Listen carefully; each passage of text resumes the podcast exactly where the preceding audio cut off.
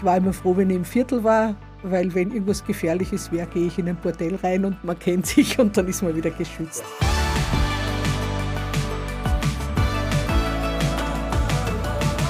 Herzlich willkommen zu Hoffnungsmensch, dem Podcast mit Menschen, die mit dem Himmel im Herzen die Welt verändern. Heute bei mir zu Gast Wilbirg Rossrucker. Sie arbeitet im Stuttgarter Rotlichtviertel und leitet dort das Hoffnungshaus, eine Anlaufstelle für Frauen, die in der Prostitution tätig sind. Wilbirg, spannende Tätigkeit. Herzlich willkommen hier bei Hoffnungsmensch. Schön, Hallo dass Steffen. du da bist. Schön, danke für die Einladung. Wilbert, wenn man dich hört, schon die ersten Zeilen, die du sprichst, merkt man, du bist nicht aus Deutschland, Hochdeutsch, Schwäbisch, sondern? Ich komme aus Oberösterreich. Also so wie es Österreicher gibt, gibt es auch Oberösterreicher und da komme ich her. Du lebst schon seit ein paar Jahren in Stuttgart. Mhm. Hast du Schwäbisch gelernt? Ah, ich glaube, das werde ich nie lernen. Das, so einzelne Ausdrücke, die bringe ich schon hin, aber das ganz Schwäbische ist nicht meins. Aber du bist mitten in der Stadt zu Hause. Mhm. Du lebst in einem Umfeld, vor allem arbeitest du in einem Umfeld, das wir nur aus dem Tatort kennen. Da geht es um mhm. Gewalt, Kriminalität, Mafia, es geht um Prostitution, es geht um Bedrohung, Gefahr, mhm. es geht um Menschenhandel. Wie lebst du darin? Wie kann man darin leben? Ja, es ist schon spannend, das zu erleben. Man braucht immer wieder so ein bisschen einen Rückzugsort, sage ich einmal, aber ich glaube, man braucht echt eine Berufung dazu, weil sonst würde man es nicht aushalten, was wir alles erleben, was wir alles hören, äh, was wir sehen.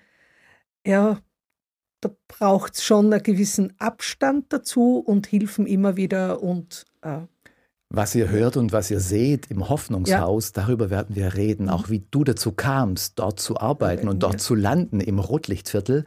Aber sag uns kurz mal noch gleich am Anfang, was ist das Hoffnungshaus eigentlich? Was, was kann man sich darunter vorstellen? Also wir sagen immer, es ist ein Wohnzimmercafé. Wir haben ein richtig schönes Café, schön hergerichtet, mit zwei Sofaecken wo eben aktive und ehemalige Prostituierte reinkommen dürfen. Die kriegen was zu essen, die kriegen Kaffee, die kriegen Süßigkeiten, Salat, alles, was da so dazugehört. Okay. Wir spielen mit ihnen, wir geben ein bisschen Kosmetik auch, also Fingernägel machen und ganz viel zuhören, reden, zuhören, zuhören.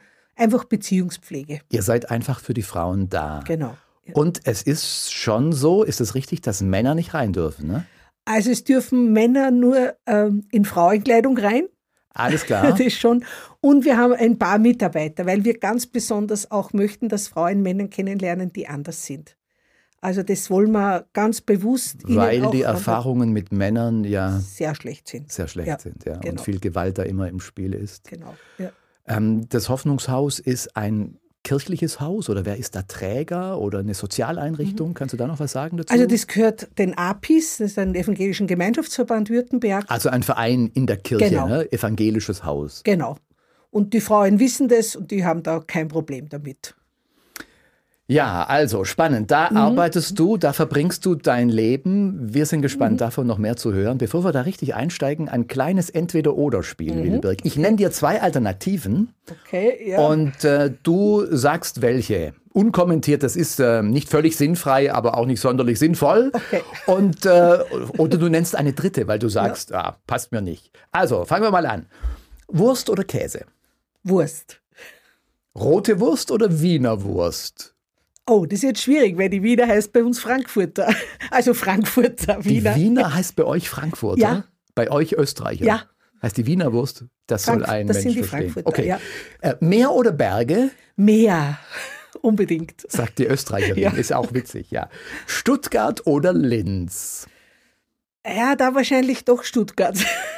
Weil du inzwischen da bist. Ne? Linz ist so die Ecke, aus der du kommst. Ne? So ja, und Linz ist Herkunft. so die Ecke, wo ich die Schulzeit verbracht habe und die war nicht immer gut. Klar, ja. Müssen wir nicht vertiefen. Nö, müssen wir nicht vertiefen. Schwitzen oder frieren? Oh, ja, eher frieren. Bier oder Wein? Weder noch. Bist du abstinent? Also ich bin ein anonymer Alkoholiker. Ich habe nichts gegen Alkohol, aber mir schmeckt er nicht. Ja, alles klar. Okay. Ja, dann müssen wir vielleicht mal ein gutes Glas Wein probieren. Ja, ja? sein. Okay. Ähm, laut oder leise? Eher laut. Wut oder Sanftmut? Oh, so, ein, so ein Mittelding, würde ich sagen. Es kommt beides vor, aber die Neigung ist eher zu Wut. Es gibt ja auch Dinge, die du erlebst, wo man wütend, wütend werden, werden kann. muss, ja, und muss, ja. Kirche oder Welt? Ja, schon Kirche. Und ja, es ist auch so. Sagt die, die im Rotlichtviertel arbeitet. Okay. Letzte Alternative: Hoffnung oder Verzweiflung? Äh, Hoffnung, immer Hoffnung. Ja, das habe ich jetzt erwartet. Dabei gibt es ja schon viel zum mhm. Verzweifeln mhm. in dem Umfeld, wo du lebst. Lass uns das nochmal mhm. angucken. Also Frauen in der Prostitution. Mhm. Ähm, ich habe schon gesagt, wir kennen das so aus Film und Fernsehen und haben manchmal ein bisschen ein idealisiertes Bild, wie das mhm. so abläuft. In Stuttgart gehen 4000 Frauen der Prostitution nach, etwa 300 mhm. Männer, so grobe Schätzungen, so genau weiß man das gar nicht. Wie sieht das Leben aus für Frauen, die da tätig sind in der Prostitution? Also wenn man bedenkt, dass etwa 97 Prozent der Frauen das nicht freiwillig machen, äh, ähnelt da ganz viel wirklich Sklaverei. Und es gibt, ich sage mal, die Prostituierte, die gibt es fast nicht. Aber wir haben so Unterschiede, also die Mädchen kommen über 90 Prozent aus den Ostländern, müssen irgendwie Geld verdienen, um die Familie zu versorgen oder sind da reingeraten über Menschenhändler, über Loverboy-Methode, also so verschiedene Arten, wie sie reingekommen sind. Manche Mädchen leben in diesen Zimmern, wissen nicht, in welcher Stadt sie sind, kommen da nicht raus, werden jede Woche in eine andere Stadt gebracht. Also man kann das nur Sklaverei nennen. Von diesem Idealbild, die ist ja selbstbestimmt, die kann viel Geld machen, erlebe ich hier bei uns in der Straße nichts. Das, äh, da sind gleich eine Fülle von, mhm. von Themen und Zusammenhängen angesprochen. Lass uns noch mal gucken. Du sagst gerade, die, die Mädchen, Frauen wohnen in einem Zimmer. Mhm. Das kriegen sie aber nicht umsonst, sondern da zahlen sie Miete dafür. Wie hoch sind die Mieten so? Ja, also bei uns in der Straße so zwischen 100 und 150 Euro pro Tag. Pro Tag? Ja. Also kann man sich ausrechnen, sich sind was, im ja. Monat Minimum 3000 ja, Euro, ja. eher 4.500 ja. Miete. Was kostet eine Nummer einmal sechs? Äh, von bis, sage ich mal, so ab 30 Euro aufwärts. Aber ich habe es auch schon erlebt im Internet, dass dann steht, ab 2 Uhr nachts im Leonhardsviertel 8 Euro. Okay, also das ist dann die Flatrate oder genau, das ist so dann ungefähr, ja. sozusagen ja. irgendwie ein, ein, eine Rabattaktion, wie zynisch das ja. alles irgendwie ist, weil es ja um Menschen geht. Und bis hin, dass ich sage, ich habe es auch erlebt, dass manche um 5 Euro, wo es Drogenabhängige sind, die sagen, nur irgendwie Geld machen. Also da spielt. Nur um uns ja. das nochmal klar zu machen, was das für das Leben bedeutet. Mhm. Wie viele Freier braucht eine Frau pro Tag, um überhaupt ihr Zimmer zahlen zu können? Ja, mittlerweile sind wir so zwischen 15 und 20 Freier pro Tag, 15 um das Leben und 20. halbwegs aufrechtzuerhalten, ja. Und das jeden Tag? Und das jeden Tag, ja. So, da muss man einmal richtig durchatmen, mhm. um das sacken zu lassen, was das eigentlich mhm. bedeuten mag, wie das Leben da aussieht. Wenn ihr jetzt da in diesem Hoffnungshaus seid und du da lebst, offenes Wohnzimmer, mhm. was könnt ihr eigentlich tun? Wie kann man da helfen? Das ist ja eine so ausweglose mhm. Situation. Also wir sehen es schon ein bisschen auch von der Traumatherapie her, sie stabilisieren für den Alltag ihnen wenigstens eine Viertelstunde, halbe Stunde, je nachdem, wie lange sie herin sein können oder dürfen, ihnen Gutes zu tun, ihnen zu vermitteln, du bist wertvoll, egal was du machst, und ihnen immer wieder zuzusagen, zuzusagen, du bist geliebt von Gott. Und das merkt man, das ist ganz, ganz schwierig. Das kommt oft bei ihnen gar nicht an, weil sie selber sagen, das, was ich mache, da mag mich doch Gott nicht. Wie soll der mich lieben? Sie mögen sich selber sie nicht. Sie mögen sich selber nicht, genau. Und das wollen wir mit allem, was wir tun, vermitteln. Also ich sage immer, das muss das gute Essen sein, das auch schön gerichtet ist, das müssen die Blümlein am Tisch sein, das muss der freundliche Empfang sein. Also bei allem, was wir so machen, muss das rüberkommen. Im Grunde geht es darum, auch so ein Stück Würde zurückzugeben, genau, ja. weil die Zustände entwürdigend sind, ja, weil es ja. nichts mit Menschenwürde zu tun hat, was da passiert. Ja, genau das ist es. Kannst du Mal so beispielhaft, du hast vorher gesagt, es gibt nicht die Prostituierte, mhm. so Lebensgeschichten erzählen. Es gibt Mädchen, die noch nicht mal 18 sind, mhm. was eigentlich gar nicht sein dürfte nach unserem Recht. Äh, es scheint überhaupt ein rechtsfreier Raum zu sein. sein ja. Dann gibt es aber auch ältere, alte Frauen, die auch tätig sind. Also ich würde mal sagen, so die typischen Mädchen, die wir jetzt so haben aus Bulgarien, wenn sie zu uns in die Straße kommen, sind sie oft gerade 18, weil da die Polizeikontrolle so stark ist. Also wir haben, würde ich sagen, bei uns in der Straße keine Minderjährigen auf der Straße. Und viele von ihnen kommen einfach nach Deutschland, weil sie sagen, da kann ich noch Geld machen. Ich habe zwei, drei Kinder. Sie kommen ja aus einer Kultur, wo sie mit 14 oft verheiratet werden, dann bis 18 haben sie dann zwei bis vier Kinder und dann müssen sie irgendwie die Kinder versorgen. Und manche sagen, ich weiß, dass ich in die Prostitution gehe, habe aber nicht gewusst, was das heißt. Manche kommen wirklich, äh, die einfach gekauft wurden oder schon in ihren Ländern vergewaltigt wurden, missbraucht wurden unter Drogen gesetzt, ihnen werden die Reisepässe abgenommen und so kommen sie dann an. Das heißt, das sind Frauen, weil das ja. so, was du in kurzen Sätzen ja. sagst, so, so unglaublich ist. Zwischen 14 und 18 haben sie zwei bis vier Kinder, ja.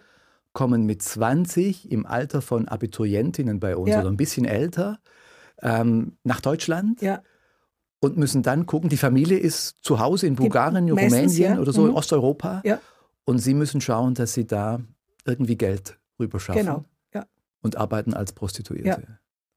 Und also zum Beispiel Beispiel an einem Mädchen, die wollte dann aufhören, weil sie sagt, ich kann nicht mehr.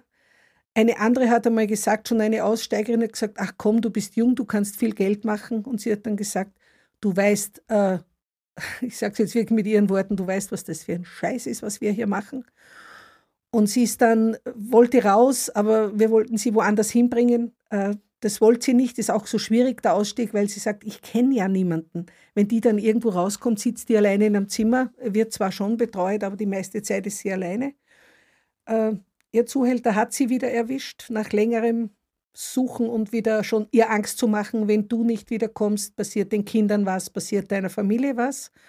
Er hat sie erwischt, er hat sie richtig verprügelt, hat ihr Haare ausgerissen, ja, und dann, was blieb ihr dann anders übrig? Sie hat Angst um ihre Kinder, sie hat Angst um ihre Familie, also ist sie wieder drinnen. Mit dieser Angst wird auch gearbeitet. Genau, mit, mit dieser Angst. Die Angst ist, ist ja. die Macht, die, die ja. auch die Zuhälter haben. Ja. Es gibt verschiedenste Frauen, die da tätig sind. Die Zuhälter hast du jetzt genannt. Ja. Hast du zu denen auch Kontakt? Ja, zum Teil. Äh, wir haben ja auch Frauen, die als Zuhälterinnen arbeiten, die sich selber zum Teil prostituieren, aber auch dann die Mädchen kontrollieren äh, das, da fällt es mir dann schon manchmal sehr schwer, weil die kommen ja auch zu uns rein. Äh, soll ich sagen, ihr dürft nicht mehr rein, wir wollen sie auch erreichen. Also das ist manchmal schwierig. Und zu Zuhältern ist so, man begrüßt sich manchmal, aber viel mehr Kontakt haben wir nicht. Hast du selber schon mal was Bedrohliches erlebt? Nö, eigentlich nicht. Auf der anderen Seite, wir leben ja in der Straße, wir gehören ja zu ihnen. Also ich habe immer gesagt, wenn ich spät heimkam, äh, ich war immer froh, wenn ich im Viertel war, weil wenn irgendwas Gefährliches wäre, gehe ich in ein Bordell rein und man kennt sich und dann ist man wieder geschützt. Das ist auch ein bisschen heiter, ja. Ihr gehört zum System dazu. ja, genau.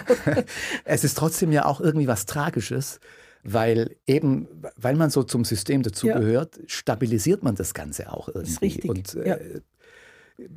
es gibt kaum einen Weg raus.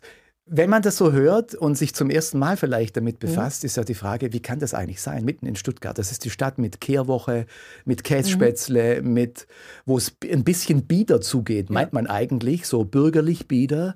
Aber Stuttgart ist ein Drehort, eine mhm. Drehscheibe für die Prostitution in Deutschland. Äh, wie, wie kann das eigentlich sein, dass das toleriert wird?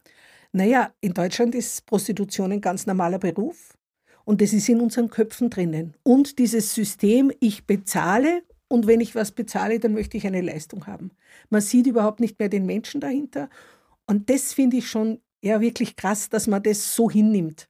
Weil es ist wie eine Parallelgesellschaft. Mhm. Wenn man es heute geht es ja so weit, man schenkt zum Abitur einen Bordellbesuch, man schenkt zur Volljährigkeit einen Bordellbesuch, Junggesellenabschiede werden bei uns gefeiert, Abschlüsse in manchen Arbeitsbranchen Vertragsabschlüsse werden bei uns gefeiert. Also es ist ganz normal geworden. Und da, glaube ich, muss wieder ein Umdenken stattfinden, was wir hier an den Mädchen, also denen antun. In jedem anderen Beruf wird geschaut, dass nicht zu laut ist, kein, also dass einfach alle Gefahren abgewendet werden. Und bei uns spielt das keine Rolle. Wenn du das so erzählst, ich habe fast den Eindruck, dass der Tierschutz manchmal ja. höher gewertet wird für, für die Rinder im Stall oder genau, so. Ja als für die, ja. für die Mädels im, im Rotlichtviertel. Ähm, wir haben über die Frauen ein bisschen gesprochen, über die Zuhälter, aber es gehören eben auch die Freier dazu, was du jetzt gerade nennst, die, dahin gehen, hinkommen und äh, Sex kaufen. Das sind ja ganz überwiegend Männer, also fast nur fast Männer. Nur. Und ähm, eine Rush Hour, wie ich äh, weiß, mhm. ist um die Mittagszeit. Ja, da kommen, man sieht es ja immer, sage ich an der Kleidung, da kommen so die Herren im schicken Anzug um Aktenköfferchen in der Mittagspause vorbei. Nachmittag kommen dann die Arbeiter, also die Handwerker, man sieht es auch an der Kleidung und am Abend kommt jeder. Am Wochenende kommt jeder. Jede Gesellschaftsschicht, jede Altersschicht. So, und das muss man mhm. sich nochmal klar machen. Das ist nicht irgendein Thema, das da im Milieu irgendwo im Stuttgarter mhm. Rotlichtviertel passiert, sondern die Leute, die da hingehen, die sind überall. Ja. Das sind die, die in den Vorstädten wohnen, genau, in den ja. Dörfern wohnen, die in VW Passat fahren, ja. die schöne Geranien im Vorgarten haben und das Heim und das Häuschen und die Ehefrau und Junge und Mädchen. So klischeehaft bürgerliches Leben. Aber der Mann geht, wenn er ein Leberkäsbrötchen holt zur Mittagspause, mal genau. eben noch auf eine schnelle Nummer bei euch im Viertel vorbei. Und man sieht es ja auch, man will ja jetzt das Viertel wieder sozusagen rekultivieren, wieder schöne Altstadt machen. Und es hat ein Bordellbetreiber gesagt, er findet es gut, denn äh, das belebt sein Geschäft. Also man geht essen, man geht um eine tolle Bar, trinkt was und geht schnell nebenbei. Genau, es macht es normaler, es macht es irgendwie genau. hochfähiger. Genau. So, ja. Wenn man das so anschaut, dann, ich glaube, du könntest tausend Geschichten erzählen, ja. so einzelne Erlebnisse. Aber lass uns mal noch dieses System überhaupt bedenken. Mhm. Also wie kann man das eigentlich ändern? Es ist ja, wenn man das so hört und sich ein bisschen damit befasst, steigt die Wut mhm, auf in ja. einem. Das, das, darf doch nicht sein, dass ja. es das gibt. In Deutschland gibt es eine Gesetzgebung, die das ermöglicht. Deutschland mhm. gilt als das Bordell Europas, hat der Spiegel mhm. getitelt vor einigen Jahren. Und es gibt auch eine politische Debatte, die mhm. ein bisschen Fahrt aufnimmt, dass man den Sexkauf verbietet. Mhm. Bist du da dafür oder dagegen? Äh, da bin ich total dafür. Ich meine, es wird sicher nie ein Gesetz geben, wo man alles abschafft, das ist uns klar, aber es muss eine Möglichkeit geben, wo man sagt, das ist das Bestmögliche. Und das sehen wir schon im nordischen Modell, dass einfach die Freier bestraft werden. Äh, wenn man denkt, jetzt auch die letzte Freierstudie, die es gibt, wo gefragt wurde, ob die Männer wussten, dass die Mädchen das nicht freiwillig machen und über 80 Prozent sagen, ja, sie wussten es und mhm. sind aber trotzdem zu ihr gegangen dann muss man da einfach was verändern. Und ja. dazu gehört aber eben, das muss man schon sagen, nicht einfach nur verbieten, sondern ganz viel Präventionsarbeit. Es muss in den Schulen schon begonnen werden. Es muss den Mädchen eine Chance gegeben werden, Arbeit zu finden und auch Wohnung zu finden. Also es muss mehrere Standbeine haben. Das nordische Modell, mhm. um das nochmal aufzugreifen, würde bedeuten, das gibt es in Schweden ja. etwa, auch in Island, in, Island, in einigen Ländern, in einigen auch Frankreich, schon, ja, genau, also auch Grenzländer zu uns. Ähm, bedeutet, dass äh, Freier bestraft werden, aber nicht die Frauen, genau. die sich genau. prostituieren, ja. Ja. sondern ähm, der Kauf wird kriminalisiert. Deswegen genau. Sexkaufverbot. Ja. Verbot, ja. Und äh, jetzt sagen manche, die dagegen sind, aber auch, naja, damit würde Prostitution nur von der Bildfläche, aus der Öffentlichkeit mhm. verschwinden, aus dem sichtbaren mhm. Raum in das Unsichtbare und würde dort nur umso schlimmer weitergehen. Ist das nicht ein Gegenargument? Nö, das glaube ich nicht, denn es heißt immer, dann finden wir die Mädchen nicht mehr. Also wenn, wenn die Freier sie nicht finden oder die Freier finden, finden wir sie auch. Und es ist spannend, wir hatten gerade vor kurzem den Simon Heckström, diesen schwedischen bekannten äh, Kommissar da, der hat gesagt, diese Fragen werden nur in Deutschland gestellt. Alle diese Gegenfragen, er hat gesagt, er kennt sie nur aus Deutschland. Mhm. Und da muss man denken, was ist in unseren Köpfen eigentlich drinnen? Ich, ich vergleiche es immer so, wenn ich durch Stuttgart fahre und es gibt viele Blitzer, und ich weiß, keiner ist scharf geschaltet, bin ja ich die Erste, die ein bisschen Gas gibt. Ich gebe es zu. Wenn ich aber weiß, drei sind scharf, dann passe ich auf. Und wenn ich weiß, Prostitution ist verboten, dann überlege ich es mir, wenn es wieder eine kriminelle Tat wird. Wenn ich weiß, mhm. es ist alles erlaubt, dann denke ich nicht drüber nach. Es ist eben so, dass Gesetze auch ein Wertbewusstsein prägen ja, in ja. unserer Gesellschaft. Und das finde ich auch ein, ein, ein wichtiges Argument, dass es eben nicht normal ist, nicht okay ist, nicht akzeptabel ist, wenn du zum 18. Geburtstag genau. äh, einfach noch ins Rotlichtviertel mhm. abbiegst. Oder dass es dazugehört, du bist beim VfB in Stuttgart genau, und nach dem Stadionbesuch gehst du nochmal, ja. äh, biegst du da ab. Also das ist im Grunde nicht akzeptabel. Unsere Gesetzgebung tut aber so, als wäre ja. es so. Wir, Entschuldigung, na, also wir verstehen es auch nicht, denn es hat ja auch schon Forderungen vor der EU gegeben, wo Deutschland schon unterschrieben hat, was zu ändern. Aber es passiert nichts. Also da muss sich, muss sich wirklich was ändern. Kann man eigentlich nur appellieren, wer das jetzt hört oder uns mhm. zusieht, doch mal ein Briefchen zu schreiben, zum Beispiel ans Bundesfamilienministerium genau. oder so. Das nordische Modell wäre doch etwas, weil das, was hier passiert in unseren Städten, hat mit Menschenwürde nichts zu tun. Genau. Schon mal Artikel 1 des, des Grundgesetzes. Genau, so ist es. Ja. Ähm, siehst du Chancen, dass sich das ändert? Politisch? Wie schätzt du das ein? Es tut sich was. Es tut sich was und Hoffnung ist ein großer Faktor in meinem Leben. Also ich gebe es nicht auf, dass sich da was verändern wird. Ja. Du bist ja ein Hoffnungsmensch und Hoffnung ist unser Thema, ja. Wilberg. Ähm, vor dir steht ein Glas. Das kannst du mhm. mal kurz nehmen. Das ist so eine, ja, eine Lostrommel eigentlich mhm. aus Glas und darin sind bunte Lose. Darauf habe ich einige Zitate gesammelt, die irgendetwas mit dem Thema Hoffnung zu tun mhm. haben. Ähm, das können irgendwelche Sprüche sein. Zieh doch einfach mal eins raus. Ähm, ich finde, ich habe das schön verpackt. Du hast das schön das, verpackt. Ich nehme grünes, gell? Ja, das, das passt halt es einfach. passt wunderbar. Dazu. Es ist wie so. ausgemacht. Lies einfach mal vor Gut. und äh, sag etwas dazu. Du wirst es irgendwie kommentieren. Wer hofft, hält sich an Illusionen fest. Nö, das ist für Wer mich. hat es gesagt? Die Quelle ist unbekannt. Die Quelle unbekannt, okay. Also ich glaube, ja, das ist gut, dass sie unbekannt ist, die Quelle, denn das finde ich, na, Illusion ist das keine. Ich habe es zu viel, zu oft erlebt, dass ich, wenn keine Hoffnung wäre, würde es nicht weitergeben. Und für mich ist einfach als Mensch, der vom Glauben her lebt, Hoffnung ein, ein wichtiger Bestandteil. Und von daher kann ich dem nicht zustimmen. Also etwas, was dich wirklich ausfüllt und prägt und motiviert ja. Und, und leitet. Aber man kann das ja trotzdem auch sagen, Illusion, ich finde es ja schon ein Argument auch mhm. gegen so Christinnen und Christen, die es von der Hoffnung haben und wo man doch sagen kann oder hinterfragen kann mhm. zumindest, hey, ist das nicht eine Illusion, die ihr da habt? ähm, die euch da antreibt. Ist ja schön, aber letztlich ähm, ist es doch vergebliche Mühe. Rotlichtviertel mhm. bleibt Rotlichtviertel. Ja, aber ich habe es erlebt, zum Beispiel nach Corona. Wir mussten ja natürlich auch unser Café schließen. Und wie ich das erste Mal wieder aufgesperrt habe, kam eine Straßenprostituierte angesprungen eigentlich. Die ist nicht mehr gelaufen, die ist gesprungen und hat ganz laut gerufen, meine Familie ist wieder da. Also da sehen wir doch, was das da verbreiten wir ein Stück Hoffnung. Also mhm. das ist nicht Illusion, sondern sie hat sich so gefreut.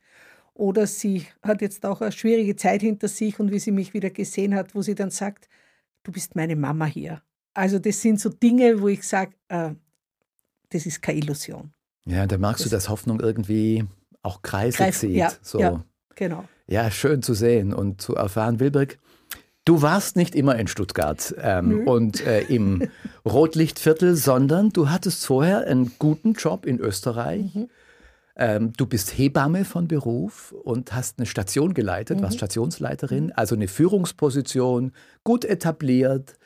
Ähm, hast ähm, in einem auch schönen Haus gewohnt. Mhm. Ich durfte da auch schon mal zu Gast sein und so. Was hat dich dazu getrieben, nach Stuttgart zu ziehen, von Österreich mhm. nach Süddeutschland? und dann noch in so eine Arbeit?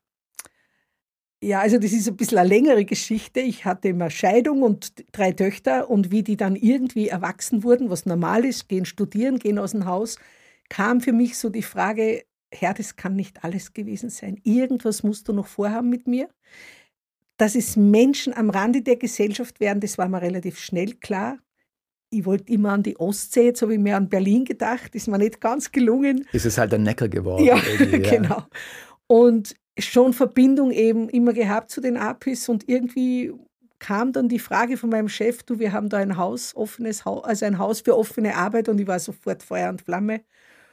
Und dann die Überlegung, machst du das oder nicht? Er hat gesagt, Rotlicht, das war mir irgendwie egal. Und eine Frage, die mir zwei Männer, also zwei Freunde gefragt, die mich gefragt haben, die sich beide nicht kannten, das war für mich spannend, diese Frage, bist du bereit, bereit die Komfortzone zu verlassen? Und wie ich da dann mein Ja dazu gegeben habe, äh, war es eigentlich klar. Und habe es bis jetzt nicht bereut. Äh, doch, ich finde, schön ist, ist der falsche Ausdruck, aber ich finde es trotzdem eine tolle Arbeit, ja. Was Erfüllendes. Ja, so, ja. ja. Ja, die Komfortzone verlassen, das hat ja mit dem Äußeren zu tun und ja. Mit ganz vielem, was so Leben ausmacht. Du bist so in der Mitte des Lebens, so Anfang 50 da, nochmal richtig aufgebrochen ja. und hast was Neues gemacht, ausgestiegen sozusagen. Was motiviert dich, das weiterzumachen? Was treibt dich an? Was, was leitet dich da? Also irgendwie ist es, würde ich sagen, schon ein Stück Berufung, die man da einfach kriegt dazu. Und ich bin einfach sehr gerne mit Menschen zusammen. Ich meine, das habe ich vorher auch gehabt in meinem Beruf. Aber es ist so, so dieses direkte Beziehungspflege, finde ich einfach toll. Und was noch dazu kommt, ich habe so eine, äh, eine Arbeit, die so vielfältig ist. Also ich kann in so verschiedenen Richtungen arbeiten, was machen, auch zu sehen, so die kleinen Schritte, die manche Frauen gehen, äh, dass man einfach da erlebt. Ich finde es einfach schön. Wenn man dich so erzählen ja. hört, dann kann man so denken, hey Mensch, die hat es geschafft, die hat es einfach gemacht, die, hat's, die war nicht zu bequem. Würdest du sagen, das müssten, müssten mehr Menschen machen? Man verpasst eine Berufung? Ja. Oder ist es auch so, naja, es ist einfach nicht jedermanns Sache. Also Hoffnungshaus ist ja. nicht jedermanns Sache, völlig klar. Aber dieses Anfangen so, nochmal neu zu starten, mhm. auch wenn man schon irgendwo etabliert ist, das ist ja schon was Besonderes. Also ich würde es jedem raten, mach es. Äh, denn ich habe es wirklich auch gerade vom Glauben her gelernt, äh, dass Gott, wenn Gott dahinter steht, dann, ist, dann erfüllt es einfach. Also ich habe äh, bei schwierigen Phasen, die ich auch hatte und wahrscheinlich immer wieder noch habe, aber trotzdem zu sehen, da kommt eine ganz andere Tiefe ins Leben rein. Also von daher würde ich jedem den Mut machen. Es muss nicht immer Rotlicht sein, das kann ja ganz was anderes sein. Zweifelst du manchmal? An der Arbeit nicht, ne? An, ich habe immer gesagt, die Arbeit habe ich, hab ich am Anfang schwierig gefunden oder gedacht, es wird spannend für mich. Aber ich kenne ja ein paar Leute in Stuttgart. Es war eher umgekehrt. Die Arbeit war nie schwierig, die Schwaben schon ein bisschen. Die Schwaben, okay. Gebe ich zu. Ja, ich, es ist ja auch ein Kulturwechsel, nicht nur im ja. Blick auf die Frauen, mit denen du arbeitest, ja. sondern auch das Leben sonst. Und die Sprache und alles. Ja. Gut, die Sprache ist natürlich bei den Frauen egal, weil äh, ich sage dann manchmal, her. und ich sage manchmal zu den Frauen, ich bin Ausländer wie ihr, also das, da haben wir was gemeinsam. Schafft Brücken, genau. ja, man kann sich das lebhaft vorstellen. Wilberg, ich will dir zum Schluss noch drei mhm. Satzanfänge mhm. sagen und bitte dich, die zu vollenden oder aber einfach zu kommentieren oder irgendwie okay, weiterzuführen. Ja. Wenn ich nochmals ganz neu anfangen könnte, dann würde ich ähm, wahrscheinlich so eine Arbeit an der Ostsee machen. Alles klar. Ja. Oh ja, ich bin gespannt, ja. was noch kommt. Ich glaube, dass sich mein Einsatz für andere lohnt, weil. Ja, weil wenn Menschen spüren, dass man sie gern hat, äh, das immer zurückkommt und immer was ausmacht bei dem anderen. Tut auch dir gut, ne? Genau, das außerdem.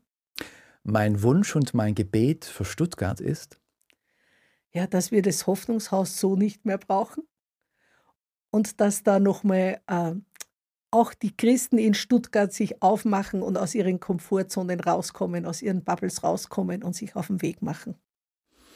Wilberg, ich finde es großartig, dass du uns ein paar Einblicke in dein Leben mhm. und in deinen Dienst gegeben hast und ein bisschen auch in dein Herz, ja. wo viel Hoffnung ist, aber die geht eben auch in die Beine, in die Hände, mhm. in all das, was du tust, in deine Zeitgestaltung und da hinein, wo du deine Kräfte einsetzt. Vielen Dank dafür, dass du zu Gast warst. Du bist wirklich ein Hoffnungsmensch. Und genau das wünsche ich euch auch, dass ihr immer mehr lernt, ein Hoffnungsmensch zu sein und dass ein Stück Himmel in eurem Herzen ist. Wenn ihr mehr wissen wollt über Hoffnungsmensch und über Hoffnungsmenschen, dann klickt doch mal rein auf hoffnungsmensch.de, da findet ihr was zum Lesen und zu vertiefen und andere Folgen dieses Podcasts. Ich wünsche euch auf jeden Fall Gottes Segen und viel Freude beim Weltverändern.